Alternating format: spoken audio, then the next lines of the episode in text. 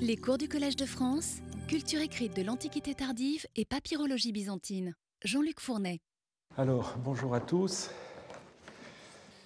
Donc, après avoir euh, suivi la, montée de l'arabisation dans la documentation écrite et l'avoir située historiquement dans le cadre de la politique menée par le nouveau régime, ben, il nous faut maintenant examiner de plus près les interférences qui se sont produites entre les diverses langues en contact, à savoir d'un côté le grec et le copte, et de l'autre l'arabe. Alors, je garderai pour plus tard, au moment où nous examinerons les rapports entre l'arabe et le copte, le problème des interférences entre ces, deux langues, me contentant de clore euh, cette année avec l'examen des interférences entre grec et arabe. Alors, n'ayant pas les compétences en philologie arabe permettant d'examiner de première main l'impact du grec sur l'arabe, je me contenterai ici de scruter le phénomène dans l'autre sens, à savoir les traces de la cohabitation entre grec et arabe dans la documentation de langue grecque. la cohabitation entre grec et arabe n'a pas duré assez longtemps pour que le premier ait été marqué par le second, d'autant que euh, les arabo-musulmans n'ont pas, dans un premier temps, eu une politique très contraignante en matière linguistique. C'est précisément quand l'arabe euh, commence à s'imposer dans le paysage linguistique de l'Égypte que le grec disparaît. L'influence de l'arabe sur le grec est donc très limitée, contrairement à celle euh, qu'a subi le copte, avec lequel euh, il a cohabité beaucoup plus longtemps. Alors euh, cet impact de l'arabe sur le grec se manifeste à plusieurs niveaux. Le premier, le plus visible, évidemment, celui du lexique. L'impact d'une langue sur le lexique d'une autre est un phénomène qui peut prendre, vous le savez, plusieurs formes. Euh, la première forme sont les emprunts. Emprunts qui peuvent être à leur tour divisés entre A, emprunts non assimilés, c'est-à-dire gardant plus ou moins la forme qu'ils ont dans la langue de départ, et B, emprunts assimilés, c'est-à-dire subissant une adaptation qui les intègre dans la langue d'arrivée, notamment grâce à l'adjonction euh, d'un suffixe propre à la langue d'arrivée. La deuxième forme, ce sont les calques, qui consistent à rendre le mot étranger par un équivalent dans la langue d'arrivée. Alors, il peut s'agir de calques euh, structurels qui imitent par leur composition ou leur dérivation un mot étranger, un exemple gratte-ciel hein, en français, euh, ou bien il peut s'agir de calques sémantiques dans lesquels euh, le mot de la langue d'arrivée est investi d'un sens nouveau qu'il n'avait pas jusqu'ici, hein, pour prendre des mots assez récents dans le vocabulaire français, vous avez le mobile, hein, qui, calque mobile, mobile phone euh, de l'anglais, ou bien, pour rester dans le domaine euh, de l'informatique ou de la communication, la souris, hein, qui calque mouse. Bon. Alors commençons par le premier type de les emprunts non hellénisés les empreintes non-lisées, c'est-à-dire purement et simplement euh, translittérées. Alors, je les ai classées par ordre euh, alphabétique. Hein. Commence par euh, Abdallah, alors, qui vient de Abdallah, serviteur d'Allah, qui, en dehors du nom bien connu, se rencontre aussi comme une épithète, une épithète du calife dans les protocoles. Hein. Vous l'avez à plusieurs reprises, notamment dans des protocoles du calife Al-Walid. Autre mot, Al-Medina, qui pourrait venir de Al, euh, qui pourrait venir du, mot arabe Al-Medina, qui veut dire la capitale. Alors ce mot est douteux. Hein. il ne se trouve qu'une seule fois, abrégé, dans une note marginale d'un papyrus que vous avez à l'écran, sous la forme Alm, avec un petit delta en hauteur, où le mot euh, est, euh, écrit à, côté d'un autre qui a été rajouté aussi, dans la, la marge, Al-Irak.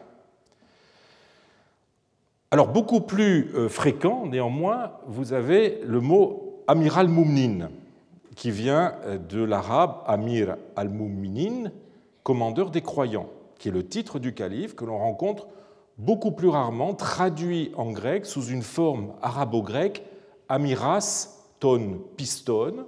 J'aurai l'occasion d'y revenir. Alors, on retrouve cette translittération dans les sources littéraires byzantines, mais sous des formes un peu différentes.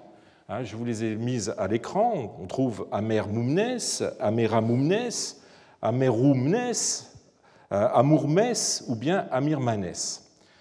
On notera que la forme de nos papyrus égyptiens, qui est absente hein, des, textes littéraires, décalque beaucoup plus fidèlement l'expression arabe.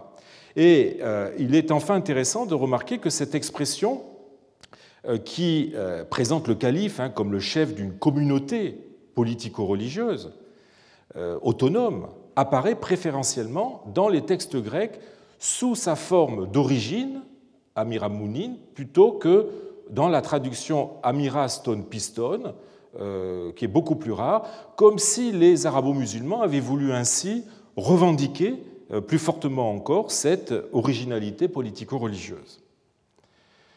Alors, le, simple Amir, hein, qu'on a dans Amir Amounine, euh, se retrouve aussi dans les papyrus.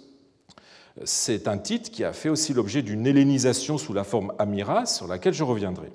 Cette forme grécisée euh, n'existe que dans les papyrus et elle y est assez rare, donc je passe.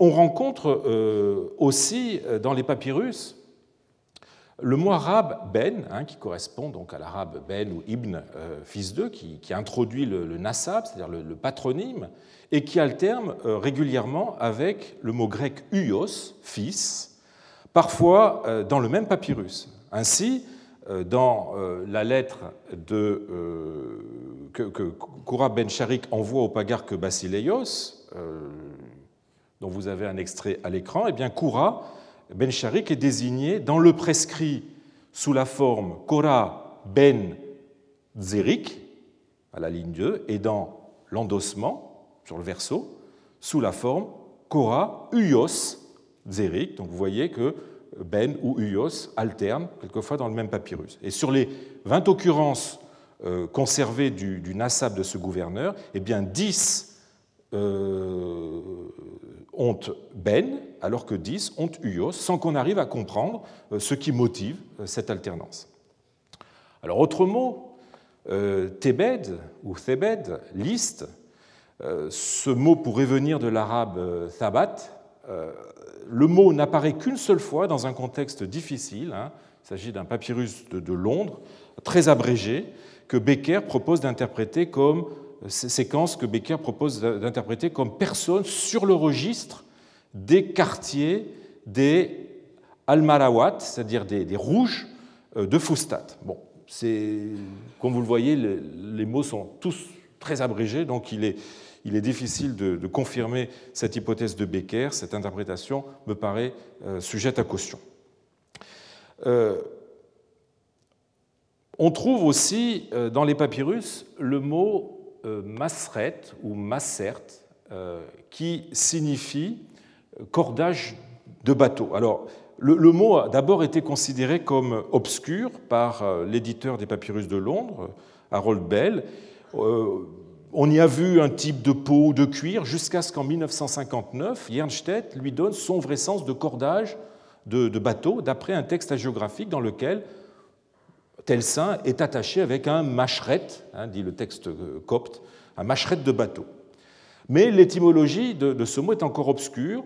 Le recours à la, séquence euh, euh, sigma zeta, sur laquelle je reviendrai, qui correspond au copte che, ne laisse pas de doute sur le fait que le mot a été introduit euh, par les Arabes, qu'il soit ou non d'origine arabe. Alors, on pourrait penser par exemple au verbe euh, sharith, qui veut dire être gros, être épais, et qui pourrait convenir à des cordages épais, mais en général, le tha arabe est rendu plutôt par un theta que par un, par un tau. Ce, mot désigne en tout cas un type bien particulier de cordage, puisqu'on le retrouve dans les registres comptables, à côté euh, d'autres mots grecs relevant du, même champ sémantique que je vous ai mis ici, ankurias, koinia, sagmata, etc. Alors, autre mot, masr, qui veut dire Égypte, qui se rencontre non dans les papyrus, mais uniquement sur un type monétaire, une imitation de dodécanoumion, où il désigne soit l'Égypte euh, en général, Masr, euh, en arabe classique Misr, soit moins probablement la euh, capitale euh, de celle-ci, Fustat, connue euh, dans les sources plus tardives sous le nom de Misr, et où fut transféré l'atelier monétaire qui jadis était à Alexandrie. Le mot suivant, Messaka, qui pourrait vouloir dire arpentage et venir de l'arabe misaha, correspondant au grec euh, géométria, arpentage. On a uniquement deux occurrences papyrologiques de ce mot, et le mot est chaque fois euh, abrégé, donc il n'est pas certain qu'on ait un mot se terminant par alpha. On pourrait très bien avoir un mot avec une autre désinence que nous ne connaissons pas du fait de l'abréviation. Et je passe très rapidement sur, un mot, là encore abrégé, non identifié, que l'on retrouve euh, dans les papyrus et dont l'origine arabe est incertaine. Alors passons vite maintenant aux emprunts euh, hellénisés. Alors le premier, euh, qui revient plusieurs fois dans les papyrus, est Amalites, qu'on trouve toujours sous la forme plurielle Amalitai. Alors ce mot donc est un pluriel collectif qui se rencontre dans divers registres. Alors, quoique son origine soit discutée, il est vraisemblable qu'il vienne de l'arabe euh, amil, dont euh, le sens dans les papyrus n'est pas clair, euh, qui dérive en tout cas d'une racine au sens vague, un amila qui veut dire être actif, faire, travailler, et donc le, mot amil pourrait signifier soit ouvrier, soit plutôt agent administratif hein, de divers rangs. On a d'ailleurs un papyrus de Londres qui donne l'équivalence, bilingue, qui donne l'équivalence de Romal, pluriel, avec, à la ligne 1, avec le mot grec upurgoi, qui veut dire justement agent administratif, à la ligne 6. Alors tout à l'heure, je vous ai parlé de émir, amir. Euh, le mot se retrouve avec une désinence grecque, beaucoup plus souvent dans les papyrus. Hein. C'est le mot arabe qui apparaît le plus souvent dans les papyrus ainsi que dans les sources littéraires, où il peut être orthographié aussi avec un état, un méras. Alors, rarement euh, non décliné, on l'a vu, euh, ce, mot provient du mot arabe amir, qui, sauf dans l'expression amiras ton piston, employée pour le, calife, et dans la formule de serment dont je vais vous reparler tout à l'heure, désigne divers commandants ou euh, divers administrateurs opérant localement du niveau de l'éparchie à celui de la pagarchie en passant par des, commandants militaires contrôlant les activités des ducs et pagarques chrétiens. On trouve le génitif pluriel amiraton dans une série de déclarations euh, d'impôts, des catagraphae, d'Hermopolis, qui sont non datées, mais d'après l'écriture, euh, elles sont plutôt du 7e siècle que du 8e siècle. Et donc on trouve ce mot à l'intérieur d'une formule de, serment hein, que vous avez à l'écran, par Dieu Tout-Puissant et par le salut de nos maîtres les émirs. On notera que cet emprunt prend une certaine autonomie puisqu'il peut désigner dans les textes grecs des fonctions qui sont exprimées par des mots autres que euh, amir en arabe, tandis que le mot amir dans un texte arabe est souvent rendu autrement que par amiras en grec. Donc il y a une certaine, indépendance dans l'emploi de, ces, euh, de ces deux mots qui pourtant sont euh, la même euh, racine. Alors un mot assez intéressant, calaphates, kalfa. Le mot grec, malgré sa, sa forme grecque, est un emprunt en fait à l'arabe kalafat ou jalafat, emprunt qui apparaît pour la première fois dans les papyrus postérieurs à la conquête arabe. Hein, les premiers emplois à peu près datés proviennent des archives de, de Papas, autrement dit autour des années 670. Alors ce mot désigne euh, des ouvriers qu'on appelle en français des calfas, qui rendent étanches au moyen d'étoupes euh, goudronnées euh, les points et les interstices des bordages du pont d'un navire. Bref, ils réalisent ce qu'on appelle le calfatage. Alors ce mot a une histoire assez complexe. Il pourrait s'agir à l'origine d'un mot latin, d'un mot latin dérivant donc du, bas latin calefare ou calefectare, qui veut dire chauffer, hein, du fait qu'on chauffe le goudron euh, pour calfater un, bateau.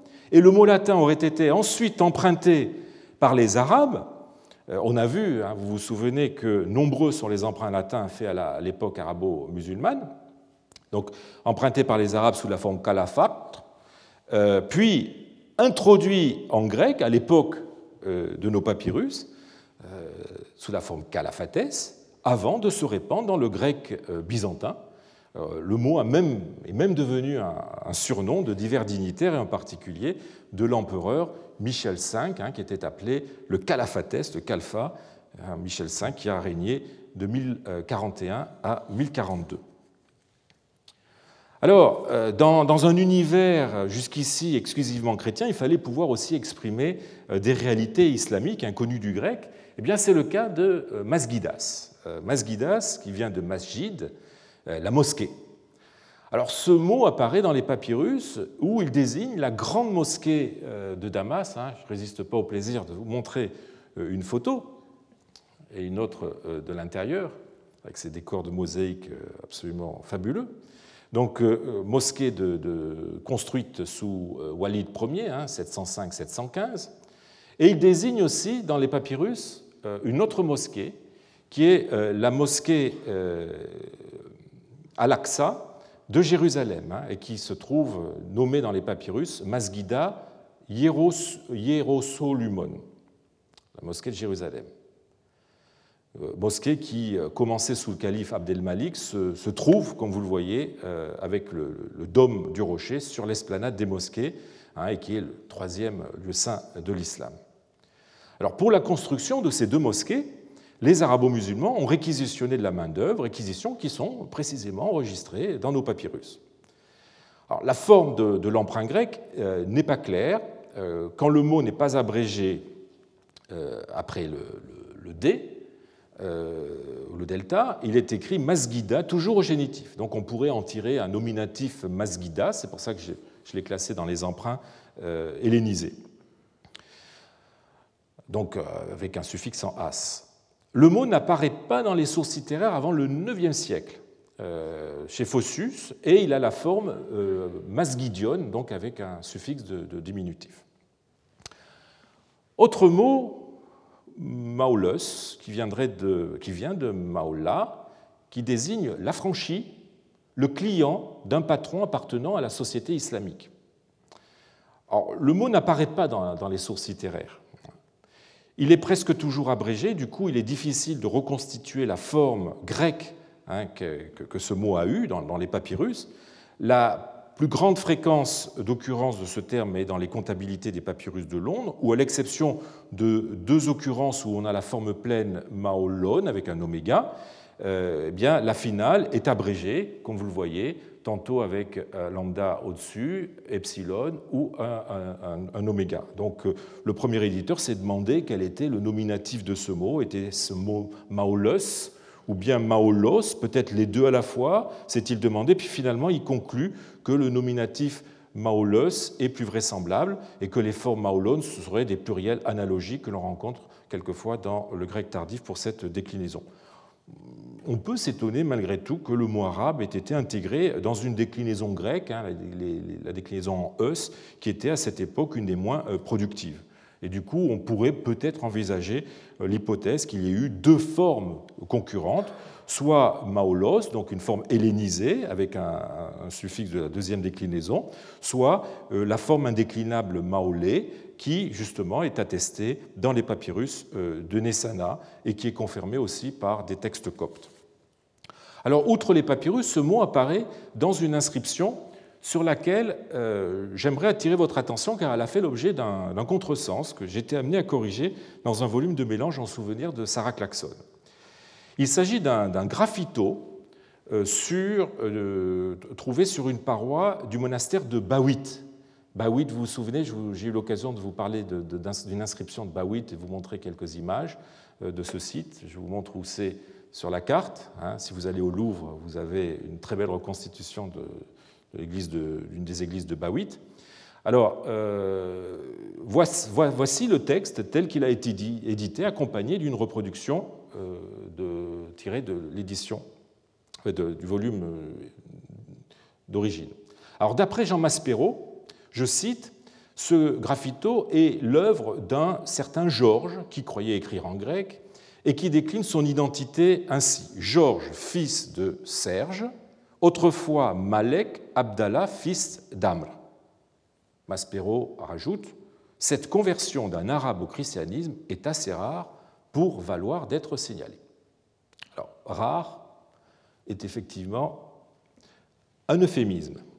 Cette conversion, dans les conditions historiques et religieuses de l'islam, serait tout à fait extraordinaire et n'est étayée à ma connaissance par aucun parallèle contemporain, au point qu'elle suscite le scepticisme. Il faut avouer que l'interprétation de Jean Maspero n'est pas sans difficulté. Que Malek Abdallah se soit converti au christianisme, euh, ce qui entraîna son changement de nom, est déjà étonnant, mais l'inscription oblige à considérer que son père aussi, Amr, euh, s'est converti puisqu'il serait devenu Serge. Alors cette conversion sur deux générations serait peu banale. Donc je propose euh, un autre texte et une autre traduction, notamment en lisant à la ligne 6 une forme de Maola à la place de Malek, et en interprétant le participe genomenou, littéralement ayant été, comme signifiant ayant vécu, c'est-à-dire défunt, et sens qui est bien attesté dans les papyrus. Ce qui donne euh, pour cette euh, inscription la, traduction suivante Seigneur Dieu Jésus-Christ, soit notre secours, Georges, fils du défunt Serge, Maola d'Abdallah, fils d'Amr, et puis vous avez un deuxième nom qui est rajouté, Moaguer, fils du défunt Eglan, originaire de Salène. Ainsi, vous voyez, Georges, fils de Serge, aurait été, a été Maola, client euh, d'Abdallah, fils d'Amr, dans lequel euh, je suis tenté de reconnaître le fils du conquérant de l'Égypte, hein, Amr ibn al-As, qui euh, a succédé à son père en 664 et serait mort en Égypte entre 682 et 685. Georges a visité le monastère de Bawit en compagnie d'un camarade d'une autre religion, hein, euh, dont il, aura tenu à graver euh, le nom euh, en même temps que le sien à la, ligne 8, hein, ce qui est assez intéressant sur les relations que les chrétiens et les, et les musulmans pouvaient nouer. Cette inscription n'est pas sans intérêt sur l'institution du Wallah, qui lie le Maola à son patron, qui est aussi appelé Maola supérieur. Euh, cette, cette Walla est avant tout connue sous deux formes, le patronat par affranchissement et celui par conversion à l'islam. Or, le, le, Walla de Georges n'appartient à aucun des deux. La mention de son patronyme ne permet guère d'y voir un affranchi, son nom et celui de son père, ainsi que le fait qu'il se place sous la protection du Dieu des chrétiens, interdisent d'y voir un euh, converti à l'islam. Ce graffito donc documente un, autre type de walla, peut attester le lien de clientèle entre un musulman et un chrétien libre. Alors, quoique contesté, son existence est confirmée par au moins un autre cas dont j'ai eu l'occasion de vous parler, qui est celui de Sarjoun, fils de Mansour, hein, le père de Jean Damascène, d'une famille noble de chrétiens arabes, qui a été Maola euh, du calife Muawiyah, donc au 7e siècle. Cette forme de clientélisme peut s'expliquer par l'importance sociale ou les qualifications hein, du, Maola en question et par la politique omeya désireuse d'intégrer des conquis appartenant euh, à l'élite et nécessaires au bon fonctionnement de la nouvelle administration civile euh, et militaire. Hein, sur, les qualités et le milieu social des, des, Mawali, je euh, vous renvoie à l'étude de Clément Onimus, Les Mawali en Égypte dans la documentation papyrologique du 1er et 5e siècle de l'Égypte, dans les annales islamologiques de 2005. Donc de devenir euh, Maola était alors avant tout une façon de s'intégrer à une tribu, hein, de s'affilier à une famille, ce qui impliquait de pouvoir bénéficier d'un utile réseau de protection. C'était aussi, pour le patron, euh, une manière de se conseiller une clientèle riche ou puissante dont il pouvait tirer euh, des avantages. Alors revenons à nos emprunts. Passons au mot suivant, moagarites, que l'on trouve orthographié plus rarement sous la forme magarites, qui apparaît fréquemment dans les papyrus grecs pour désigner les soldats arabes composant les troupes régulières de l'armée. Il n'est pas attesté dans les sources littéraires grecques, mais apparaît en revanche dans les sources syriaques du 7e siècle, euh, sous les formes que j'ai mises à l'écran. Donc il dérive avec un suffixe ites de l'arabe muajir, pluriel muajirun, terme dont euh, l'explication est controversée.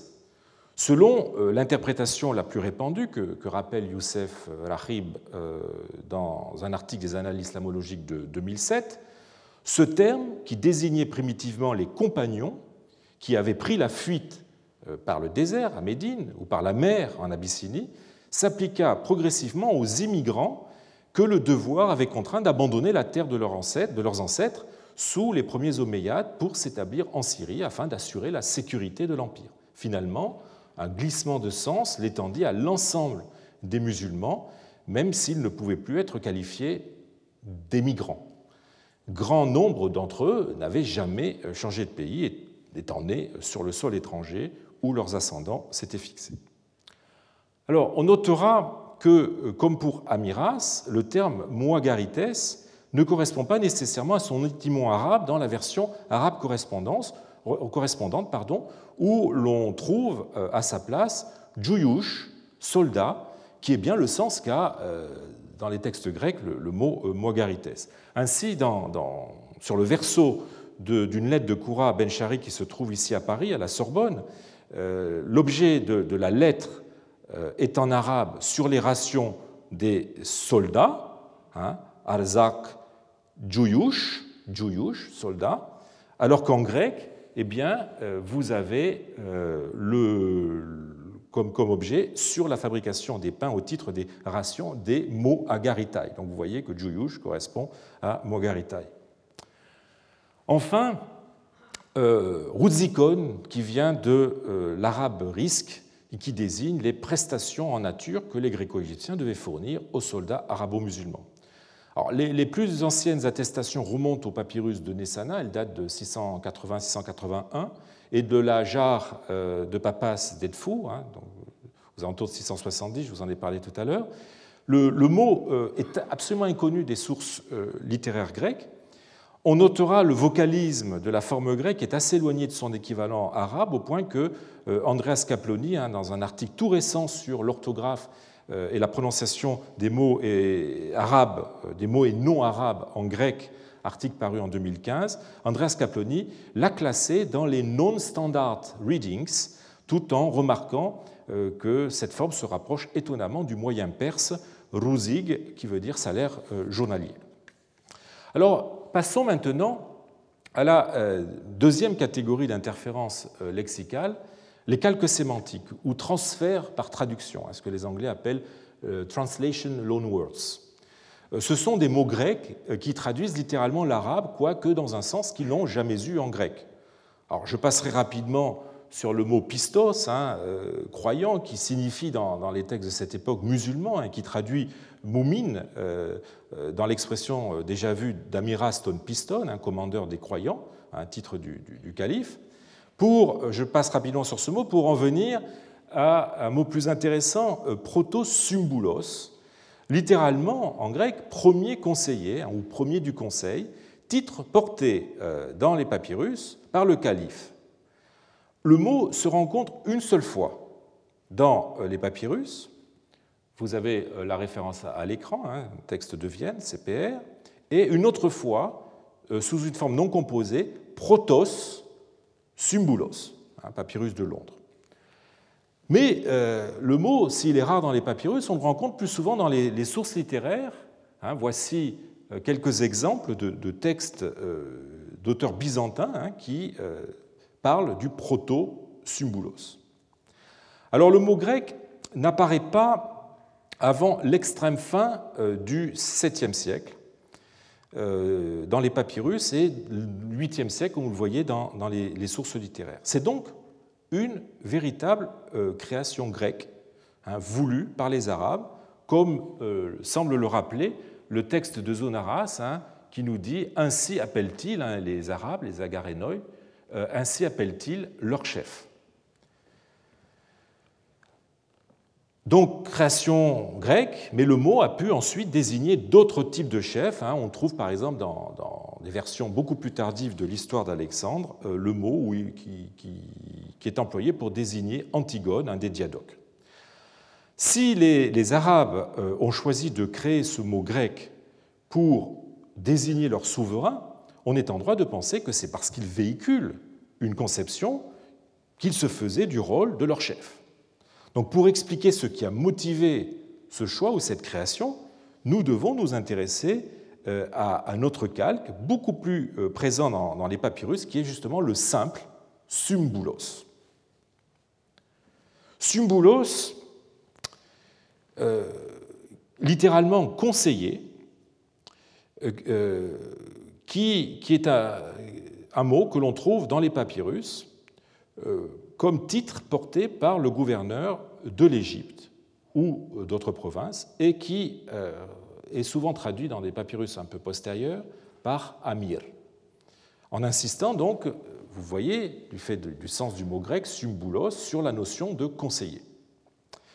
Alors un passage d'une source littéraire non papyrologique montre là encore que le mot semble euh, être un usage arabe et non une création des Grecs euh, pour les Grecs. Hein. Il s'agit euh, d'une anecdote supplémentaire du, pré spirituel de Jean Moscos, hein, édité par Nissen dans la Byzantinische Zeitschrift de 1938. Hein, je dois cette référence à Jean Guescou vous voyez que euh, dans le texte, il est question de l'émir, stupéfait par le merveilleux de ce miracle, qui s'en alla en courant en informer celui qui est appelé chez eux, chez eux, le Symbulos. L'emploi de Symbulos pour désigner le gouverneur a suscité, le gouverneur des Arabes a suscité euh, la perplexité des papyrologues, comme Bell, comme Becker ou comme Groman. Comment en est-on arrivé, s'étonne euh, à juste titre Federico Morelli, à choisir le terme symbulos, jusqu'ici jamais utilisé auparavant en grec comme une désignation d'un fonctionnaire, technique d'un fonctionnaire, et en particulier d'un gouverneur de province, ou d'une autre unité territoriale. Le mot pourtant apparaît très tôt. Euh, on le trouve euh, déjà appliqué au premier gouverneur, hein, euh, Hamr, euh, qui est désigné comme Symbulos dans un papyrus de 643 que vous avez à l'écran. Et vous noterez d'ailleurs que le mot est abrégé dans le papyrus, ce qui suggère que le terme devait paraître clair à tout le monde. Il est par ailleurs utilisé pour les gouverneurs de Palestine dans les papyrus de Nessana, donc ce n'est pas une particularité égyptienne.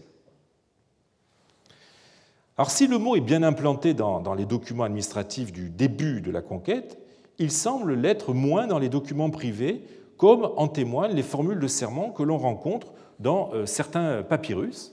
Hein, par exemple, le papyrus du Wisconsin, où l'on trouve l'expression J'ai fait serment par Dieu le Tout-Puissant et par le salut de ceux qui nous commandent, et on n'utilise pas du tout le terme de symbolos, euh, on utilise le terme de le, mot grec, hein, euh, ton, Keleonton et ceux qui nous commandent.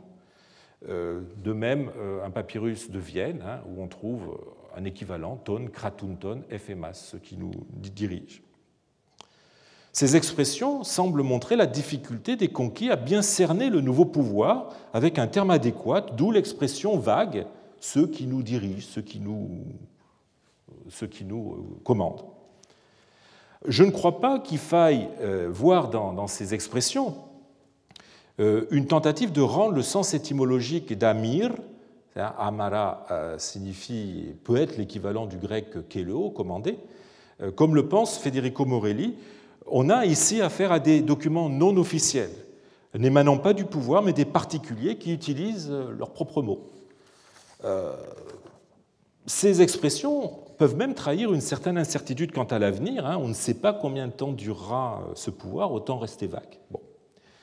On trouve en revanche dans des déclarations fiscales euh, d'Hermopolis, dont j'ai parlé tout à l'heure, du 7e siècle, euh, correspondant, elle, à un formulaire établi par l'État, eh euh, une formule de serment où l'expression vague est remplacée par un mot arabe imposé par le nouveau régime, en l'occurrence Amiras, hein, dont j'ai parlé tout à l'heure, hein, par Dieu le Tout-Puissant et le salut de nos maîtres, les émirs.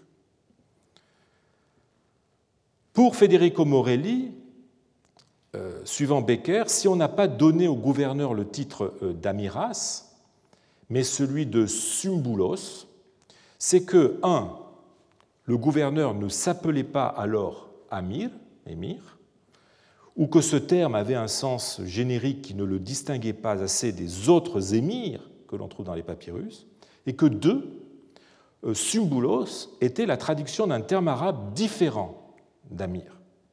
Alors Becker avait déjà en 1906 proposé d'y voir la traduction de sahib, euh, compagnon, qui peut, entrer en composition d'un certain nombre de noms de fonctions. Hein. J'avais déjà eu l'occasion de, vous le dire, hein, Sahib, El-Shorta, Sahib El-Barid, etc. Mais pour Morelli, ce mot ne rend pas l'idée de conseiller que véhicule prioritairement le mot grec, hein, symbulos. Et il est utilisé d'ailleurs dans, les papyrus pour désigner un autre fonctionnaire qui est le pagarque. Donc, l'équivalence de Becker ne, ne, fonctionne pas. Il est préférable de voir dans symbulos la traduction grecque du mot mouchir, conseiller, qui aurait été employé pour les gouverneurs. Ainsi, euh, la, L'arabisante Nabia Abbot écrit-elle au, sujet du gouverneur Koura Ben Sharik que Ibn al-Tiktaka euh, pardon, décrit les califes préabbassides comme consultants les plus sagaces et sages de leurs courtisans et serviteurs, chacun d'eux remplissant en fait les fonctions de wazir, nous dit-elle. Hein. Euh, et cet auteur ajoute plus loin que euh, quand les Abbassides arrivèrent au pouvoir, les lois du vizirat furent fixées et que les fonctionnaires en question étaient ce qu'on appelait wazir, ayant été jusque-là désignés comme katib, katib pardon, secrétaire, ou mouchir, conseiller. Fin de citation. Donc les, gouverneurs étaient considérés comme des, espèces de secrétaires, des katibs ou des conseillers, un mouchir euh, du calife, formant dans des circonstances importantes un, conseil de, personnes de confiance, hein, qu'on peut appeler en arabe la shura ou le maglis. Euh, et c'est à ce titre que les gouverneurs, enfin que, ces personnes remplissaient les fonctions de gouverneurs de province. Je serais tenté de rapprocher un texte de la chronographie de Théophane euh, au sujet d'événements de 600 66, hein, l'occupation d'une partie du Liban par les Mardaïtes, dans lequel le calife euh, Muawiyah est présenté euh, avec ses symbuloi, alors qu'il est question plus loin des émirs.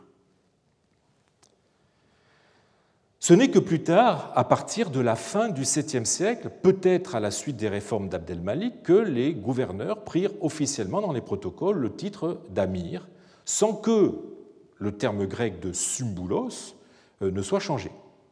Celui-ci avait d'ailleurs l'avantage de, je l'ai dit, de différencier le gouverneur de la foule des commandants plus locaux et aux fonctions diverses, appelés aussi amir, hein, amiras euh, en grec. Malgré son imprécision et l'évolution de l'usage euh, arabe, la terminologie usitée en grec permettait de distinguer quelque peu donc, les niveaux hiérarchiques. Il est aussi probable que le titre de proto-symbulos, euh, pour désigner le calife, procède secondairement de la création de symbulos, le calife étant vu comme une espèce de commandant supra-régional, le chef de ce conseil des symbuloi. Alors, vous voyez, le, cas de euh, Symbulos Mouchir euh, est intéressant à double titre. Il montre tout d'abord que les Arabes du début de la conquête n'ont pas développé un vocabulaire technique correspondant à l'administration qu'ils étaient en train de mettre en place dans les régions qu'ils venaient de conquérir. Ils ont eu recours à des termes vagues ou polyvalents comme Katib, Mouchir, Amir, euh, qui ne prenaient un sens précis que d'après le contexte on a l'impression que, non préparés au résultat de la conquête, ils ne disposaient pas d'un arsenal lexical correspondant aux nouvelles réalités politico-administratives euh, qu'ils expérimentaient et n'ont pas cherché tout de suite à fourbir euh, cet arsenal. Ce n'est qu'au bout de quelques décennies, avec l'expérience du pouvoir, qu'ils ont développé une terminologie plus stable et plus précise. Le second enseignement est que ces calques lexicaux sont bien le fait des arabo-musulmans et non des grecs, qui auraient tenté de rendre dans leur langue plus ou moins droitement des réalités qui n'auraient pas, été, pas été familières. L'arrière-plan conceptuel de Symbulos était en effet totalement étranger à des Grecs qui auraient voulu désigner le nouveau pouvoir provincial. Ce sont donc des arabo-musulmans hellénisés qui ont mis en place ce vocabulaire même si quelquefois il est un peu hésitant, dans la langue grecque des provinces conquises. L'influence des arabo-musulmans sur le lexique prend parfois aussi des détours inattendus. Ainsi avec le cas de gonakion, euh, qui apparaît dans les papyrus de euh, l'après-conquête pour désigner un type de manteau, de couverture, hein, burda en arabe, qui faisait partie des articles que les arabo-musulmans réquisitionnaient euh, fréquemment. Eh bien, Federico Morelli a montré que ce mot avait été probablement emprunté par les Arabes aux Grecs de Syrie et de Palestine et imposé en Égypte dans la langue administrative à la place du mot konakès, plus ancien, euh, et de même origine, qui était le seul qui était connu des papyrus avant la conquête. Donc vous voyez, cet exemple euh, montre quelquefois les, détours inattendus que peuvent suivre des, mots. Euh, donc ça veut dire que ce mot en fait est entré une première fois dans le grec sous la forme konakès et une deuxième fois par le, biais des Arabes sous la forme gonakion. Cet exemple permet aussi d'insister sur les innovations d'origine proche-orientale que les arabo-musulmans ont introduites en passant des provinces de Syrie et de Palestine à celle d'Égypte et dont j'ai eu l'occasion de vous parler à plusieurs reprises il y a quelques semaines, en particulier au sujet de l'emploi de certains latinismes ou même de l'habitude de, sceller euh, la partie inférieure de certains documents. Alors, quelles conclusions tirer euh, sur ces emprunts et ces calques?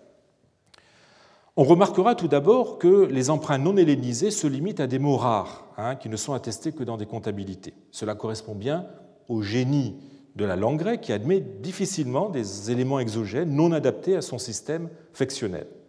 En revanche, les mots les plus souvent employés sont tous pourvus d'une désinence grecque.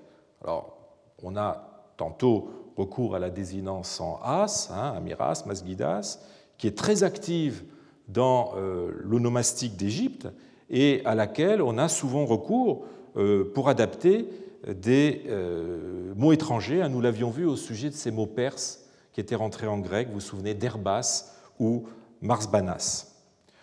On peut avoir aussi recours à la désinence en ites, amalites, moagarites, qui est employée pour désigner des collectifs, hein, le groupe des soldats ou les agents, le groupe des agents administratifs, euh, en vertu d'une des connotations de ce suffixe utilisé depuis longtemps euh, en grec dans le langage technique de l'armée et de l'organisation politique et institutionnelle. Je vous renvoie à la formation des noms grecs de Chantraine. Euh, quant à euh, Calafates, on a profité du, T radical pour donner à ce nom une allure de nom d'agent en ajoutant une désinence en, S. Alors, seuls deux mots fréquemment employés n'ont pas fait l'objet d'une intégration morphologique, c'est Amiral Mounin, hein, commandeur des croyants, et Ben, fils d'eux. Et encore, euh, le second est-il assez souvent concurrencé par la traduction grecque Uios. Alors, si on a renoncé à, traduire Ben euh, ou à lui, le doter d'une désinence grecque, euh, dans, la plupart des cas, c'est que le mot devait être ressenti comme faisant partie de la séquence onomastique et donc entrer dans la catégorie des noms propres que l'on pouvait dispenser d'une terminaison grecque. Quant à Amiral Mounin, il a dû être aussi ressenti comme un nom propre par les gréco-égyptiens en même temps que les arabo-musulmans. Ils voyaient une espèce d'expression euh, étendard qui résumait l'unité politico-religieuse du califat, dont l'originalité et la supériorité valaient bien qu'on la conservât telle qu'elle euh, dans les langues des pays conquis. Alors qu'il soit pourvu ou non d'une désinence, autrement dit intégré morphologiquement, tous ces mots ont fait l'objet d'une intégration phonétique. Le système phonologique de l'arabe n'est pas le même que celui du grec, et donc il a fallu procéder à des équivalences pour certains phonèmes étrangers au grec. Alors pour ces équivalences, je vous renvoie à l'article d'Andreas Caploni, hein, euh, que vous avez à l'écran, euh, qui, a été publié il y a quelques mois, et qui fait le tour justement de ces, euh, correspondances entre, phonétiques entre le grec et l'arabe à partir d'un certain nombre de dossiers papyrologiques. Ainsi, euh, le grec n'a pas euh, le système des lettres emphatiques que connaît l'arabe, avec par exemple le sad euh, qui s'oppose au sin ou le ta qui s'oppose au ta. Il ne fait pas la différence entre emphatique et non emphatique et, rend les deux par la même lettre. on le voit par exemple avec le, cas de Masque ou de Mesaka. Hein. L'emphatique et la non emphatique sont toutes les deux rendues par le sigma en grec. Mais que faire quand on, a, euh, quand on doit transcrire euh, des phonèmes qui sont complètement différents euh, ou qui sont même absents en grec? Alors dans certains cas, on les omet. C'est le cas de l'Aïn, euh, par exemple dans euh, Abdallah, hein, l'Aïn n'est pas, pas rendu, mais dans d'autres, on ne peut le faire, on ne peut faire cette omission sous peine de rendre le mot méconnaissable. Il faut donc avoir recours à d'autres expédients. On cherche le phonème le plus approchant. Ainsi, le ha, par exemple, qui est rendu par le ki, ou le jim, qui est rendu par le gamma, hein, euh, suivant d'ailleurs une évolution fricative du, gamma à l'intérieur du grec. Vous avez le tha qui est rendu par le θ. Alors le cas le plus intéressant est celui du shin, euh, phonème qui n'existe pas en grec. Vous n'avez pas le son che en grec. Bon. Euh, mais par contre, il existe en copte. C'est la lettre shai. Il se trouve que le shai copte est rendu en grec par un sigma, tout simplement. On aurait pu procéder de même pour rendre le shin arabe. C'est ce que l'on a fait, par exemple, à Nessana, euh, comme le montre, par exemple, la forme, de, euh, la forme racette qui correspond à l'arabe rachid. Donc vous voyez, le che est rendu par un sigma. Mais ce n'est pas ainsi que le phonème a été traité en Égypte, à quelques exceptions près. Alors, pour reprendre l'exemple de Rachid, ben, ce nom, dans les papyrus égyptiens, est rendu par ras zid, c'est-à-dire sigma zeta, ou bien ras zid. De même que sharik est rendu systématiquement par zerik, sigma zeta. On a donc eu recours à la séquence sigma zeta pour translittérer le son che, hein, qui est une, techniquement une fricative post-alvéolaire ou chuintante non voisée, euh, et c'est justement le cas de, euh, vous retrouvez euh, cela dans le mot que nous avons vu tout à l'heure de masret, machret. Alors cette séquence, zeta, sigma zeta, est inconnue du grec, et donc elle est purement conventionnelle. Et le fait qu'elle se différencie de l'autre convention à laquelle les gréco-égyptiens ont eu recours pour rendre le même son du copte en grec, hein, le shai copte, rendu par un sigma, eh cela montre euh, quel est le fait des arabo-musulmans qui ont essayé de mettre en place un système de transcription phonétique officiel, hein, apparemment différent de celui qui était utilisé en Palestine, pour rendre les noms arabes en grec dans les documents administratifs. Alors si l'on quitte euh, le domaine de la morphologie et de la phonétique pour celui de la sémantique, on constate que euh, ces nouveautés lexicales aussi bien les emprunts que les calques rendent, comme on s'y attend et comme on l'avait déjà remarqué avec les emprunts euh, grecs au moyen perse, des réalités nouvelles euh, de nature religieuse, Amiramounine, Masgidas, de nature institutionnelle, hein, Amiras, Amalites, Maulus ou Maolé, Mogarites, Symbulos, Proto-Symbulos, etc. Et plus particulièrement de nature fiscale, évidemment, avec un certain nombre de mots que vous avez à l'écran donc réalité qui n'existait pas en grec et qu'ont introduite les euh, nouveaux conquérants. Alors on notera que deux termes sortent a priori quelque peu de ces cadres, c'est calaphates, calfa et machert, euh, câble de bateau, qui montrent l'importance de la flotte pour les arabo-musulmans. Euh, mais parce qu'ils se rattachent en fait au monde de la marine militaire, ils participent aussi des empreintes de nature institutionnelle, c'est-à-dire plus largement le monde de l'armée comme euh, Moigarites. On aura noté que ces nouveautés lexicales sont peu nombreuses. Les arabo-musulmans n'ont pas essayé d'introduire trop de mots étrangers dans le lexique grec, se limitant au cas indispensable. Ces nouveautés se limitent à des documents officiels, hein, on n'en trouve pas dans les documents privés. Elles sont donc imposées par le nouveau pouvoir et reflètent les nouveautés administratives qu'il a mises en place. Par ailleurs, elles ne sont pas totalement propres aux Grecs d'Égypte, puisqu'on les rencontre aussi en Palestine et un peu plus tard dans les sources byzantines. Et en cela, en cela, le grec euh, des papyrus est un témoin ancien de la pénétration de ces nouveaux termes dans le grec de l'Empire en général. Je voudrais finir ce panorama des nouveautés euh, lexicales en présentant un contre-exemple à ce que je viens de dire sur l'exclusivité du contexte administratif. Il s'agit d'un document grec inédit, tout à fait exceptionnel, que j'ai eu l'occasion d'étudier lors des dernières séances de, mon séminaire. C'est un papyrus du 8e siècle qui n'est probablement pas d'ambiance administrative et qui offre un témoignage unique des interférences linguistiques à l'époque arabe. C'est un conte, un conte d'articles probablement textiles. Je vous montre le, texte grec et la traduction. Je ne vais pas vous lire cette traduction, ce serait un peu rébarbatif. Ce que je voudrais, je voudrais attirer votre attention sur le fait que ce texte euh, contient trois mots qui ne sont pas grecs et qui ont de fortes chances d'être, sinon d'origine arabe, au moins euh, d'avoir été importés euh, par, les, Arabes. Alors, vous avez le mot lif qui est abrégé, qui pourrait être lifa ou lifone, euh, qui vient euh, probablement de l'arabe lifa, euh, qui désigne un vêtement de dessus, un manteau, notamment un manteau de femme. Vous avez juste avant le mot nisifion, pluriel nisifien, qui pourrait, selon une suggestion de Naïm Ventigame, être un nom de produit textile dérivant de la, la ville de Nizib. Hein, les, textiles de, tradition sassanide étaient, vous vous souvenez, réputés en Égypte depuis longtemps et constituent d'ailleurs une bonne partie des emprunts du grec au moyen perse. Et donc ce ne serait pas étonnant qu'on euh, retrouve euh, d'autres, des, noms de lieux attachés à des productions euh, textiles. Enfin, vous avez la forme barnamine qui, est à la, fin. Qui a suscité euh, l'interrogation euh, pendant, pendant ce séminaire.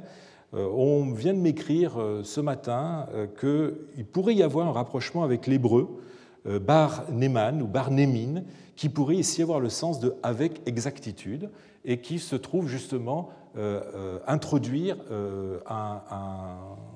la, liste des, prix de ces articles. Alors justement, en plus de ces nouveautés lexicales, les premières hein, dans un texte non administratif, on relèvera la présence de signes étranges que j'ai encadrés ici, à la fin du texte, je vous les montre sur le papyrus, qui ne sont pas du tout connus euh, des autres euh, textes grecs. Et pour cause eh bien, Il s'agit d'un système d'abréviation comptable qui était jusqu'ici attesté uniquement dans quelques papyrus arabes du IXe siècle en relation avec le commerce des textiles. Vous en avez un exemple ici avec un papyrus tiré des papyrus marchands publiés par Youssef al-Arib. Euh, ce système, qui présente quelques menus différences par rapport à celui qu'on en connaît euh, dans les textes arabes du IXe siècle et qui est adapté au système monétaire byzantin où le dinar équivaut au solidus et le dirham au kération, au kara, eh bien, ce système consiste à représenter les diverses fractions du euh, solidus, hein, du nomisma, du sous-d'or, par des symboles. Donc, vous voyez, un demi-cercle pour le, demi-solidus, c'est-à-dire 12 carats, une barre oblique pour 8 carats euh, et des points pour 1 euh, carat. Ainsi, le prix de chacun des 34 nisifia et du lif ou lifa sont décomptés un à un grâce euh, au signe de ce papyrus. Alors le, recours aux lettres grecques à valeur numérale aurait très bien fait l'affaire. Si le rédacteur de ce document a préféré ce système comptable, c'est qu'il lui était plus familier. Nous, sommes donc en présence d'un arabo-musulman qui maîtrise le grec, mais qui ne peut s'empêcher d'utiliser un système non grec dont sa profession, marchand de textile, l'a rendu coutumier. On notera enfin que si l'écriture grecque est parfaitement maîtrisée, euh, il y a euh, quelques erreurs de langue qui confirment que l'on n'a pas affaire à une personne dont le grec était l'idiome naturel, on a quelques phonétismes véniels, mais en particulier, je, vous remarquerez l'utilisation de ehan plus euh, lauriste. Donc ce, papyrus nous montre que les innovations résultant euh, d'interférences linguistiques durant euh, la période arabe n'ont pas été que lexicales. Justement, je voudrais passer à une autre partie consacrée à l'impact de l'arabe sur l'expression écrite. En même temps que les nouveaux mots pénètrent euh, les documents grecs, on observe aussi des innovations dans le formulaire de certains documents qui témoignent aussi de la participation euh, active du nouveau régime à l'élaboration d'une nouvelle euh, diplomatique documentaire. Alors, partons d'un exemple que j'avais eu déjà l'occasion de vous montrer, un sauf-conduit du duc Attila ibn Juwayd. Donc, le premier élément qui est à remarquer le, protocole hein, gréco-arabe dont j'ai déjà parlé, qui est désormais composé de trois strates. La strate grecque stylisée à outrance, illisible, euh, la strate grecque lisible euh, et euh, la strate arabe. je n'y reviens pas. Le second élément est à remarquer l'innovation qui introduit l'invocation pardon qui introduit le, document proprement dit. On voit apparaître avant le prescrit la formule sunteo, euh, avec Dieu. Euh, dans d'autres documents, on a en onomati tuteu, au nom de Dieu, c'est-à-dire la basmala arabe euh, abrégée. Alors, en voici un autre exemple dans un papyrus des archives de Papas dont j'ai parlé tout à l'heure, du dernier tiers du, 7e siècle, qui nous permettra d'examiner la diplomatique particulière des lettres grecques écrites par des fonctionnaires arabes, hein, qui constituent une des plus importantes innovations formulaires que l'épistolographie grecque euh, ait euh, subie durant son histoire dans l'Égypte de langue grecque. Donc, il s'agit d'un papyrus Apollonos Anno 7 auquel euh, un nouveau fragment a été raccordé. Donc, c'est un texte nouveau qui vous est présenté. Au nom de Dieu, de l'émir Zubeid, Papas, pagarque d'Apollonos, c'est-à-dire fou. Que la paix soit avec vous. Et après cela, deux points. Dès que votre magnificence aura reçu la présente lettre, qu'elle regarde ce qui concerne l'adversaire de celui qui apporte la présente lettre et qu'elle s'efforce de le faire partir en rendant un jugement. Après, il y a une lacune. Et la lettre se termine par Ne le laissez pas revenir vers moi au sujet de cette affaire et que la paix vous vienne de Dieu. Et ensuite, vous avez une date. Donc, vous voyez qu'après la, la euh, qui est ici précédé d'une croix, mais autre innovation, très souvent dans les papyrus écrits par des fonctionnaires arabes, la croix est remplacée par deux traits, comme vous avez ici, ou bien quelquefois par une espèce de, croissant barré. Euh, par exemple, aucune des lettres de Koura Ben Sharik n'utilise la croix au début de la première ligne. Donc après la, la basmala, précédée d'une croix ou de, deux traits, eh bien, le prescrit euh, a euh, deux formes. L'une peut prendre deux formes. L'une est celle des anciens prescrits grecs, c'est-à-dire un tel à un tel, un nominatif plus datif. C'est celui qu'on a dans les lettres de Kouramencharik. Et l'autre, eh c'est celle que nous avons ici, c'est-à-dire une forme tout à fait nouvelle qui est adoptée dans, cette lettre, para plus génitif, pros plus accusatif, de la part d'un tel à un tel, hein, qui correspond à l'arabe min, de la part de, illa ou li à euh, un tel, euh, qui est l'ordre qui est suivi dans les lettres émanant de euh, l'administration. On voit ensuite apparaître des éléments qui étaient tout à fait inconnus des lettres grecques. Par exemple, Eirene soi, que la paix soit avec vous qui est la formule du salam, hein, salam alaïka. Vous pouvez avoir aussi, alors c'est absent, euh, cette formule est absente dans le papyrus, mais vous pouvez avoir aussi l'expression euh, ou caristumen toteo, pardon, je remercie ou nous remercions Dieu, hein, qui est la hamdallah, euh, qui correspond à l'arabe je loue Dieu pour toi. bon. Ensuite, vous avez l'expression Nkai Meta Tota, qui clôt le prescrit et qui introduit le corps de la lettre. Hein. et après cela, hein, qui est rendu par Youssef Rahib, vous vous souvenez, et maintenant passons aux affaires. Deux points. Donc c'est un élément qui fait transition entre le prescrit et le corps de la lettre et qui correspond à l'arabe euh, Amabadou quant à ce qui suit. Et enfin, la lettre se termine sur Kai Eirene Umin Apo Tuteu, que la paix vous vienne de Dieu, qui est la variante euh, de la formule du salam. que, la, paix soit avec toi ainsi que la miséricorde de Dieu. Donc vous voyez que les Arabes n'ont pas cherché à observer la diplomatique des documents grecs, hein, comme l'avaient fait les Romains sept siècles avant, mais ont forgé un nouveau cadre très étranger à l'esprit gréco-égyptien, euh, qui traduit euh, plus qu'il n'adapte le formulaire arabe. Et ce formulaire, d'ailleurs, est attesté très tôt, hein, dès, les années 643, euh, donc il est mis en place euh, dès, le début. Peut-être en provenant, peut-être aurait-il été emprunté euh, par les, Arabes à la Syrie-Palestine. Outre ces innovations formulaires volontaires, on peut parfois relever des arabismes involontaires qui trahissent l'origine arabe du rédacteur de ces lettres quand elles ne sont pas rédigées par des secrétaires hellénophones. C'est le cas par exemple de ce papyrus que vous avez à l'écran, où l'on trouve une expression assez étrange, euh, sosate tas psukas, hein, sauvez vos vies, car le délai est arrivé. Si vous n'avez pas payé la totalité des impôts, vous n'avez aucune justification ni aucune excuse à me fournir. Par le nom de Dieu, si l'un de vous ne paie pas complètement ce qu'il doit, je fais, disparaître ses enfants, sa femme et tous ses biens. Vous voyez, c'est assez expéditif.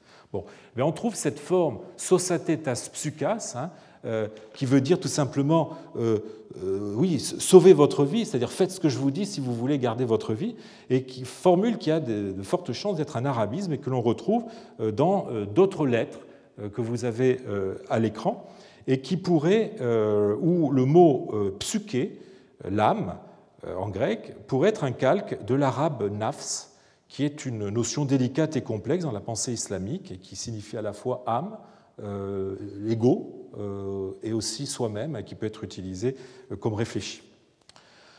On a aussi à la ligne 10 une expression très étrange qu'on ne trouve pas dans les textes grecs de, l'époque, hein, ma ton onoma tuteu, par le nom de, Dieu, une sorte de juron, qui pourrait correspondre à l'arabe wallahi, par Dieu, sauf que ce n'est pas exactement la même chose.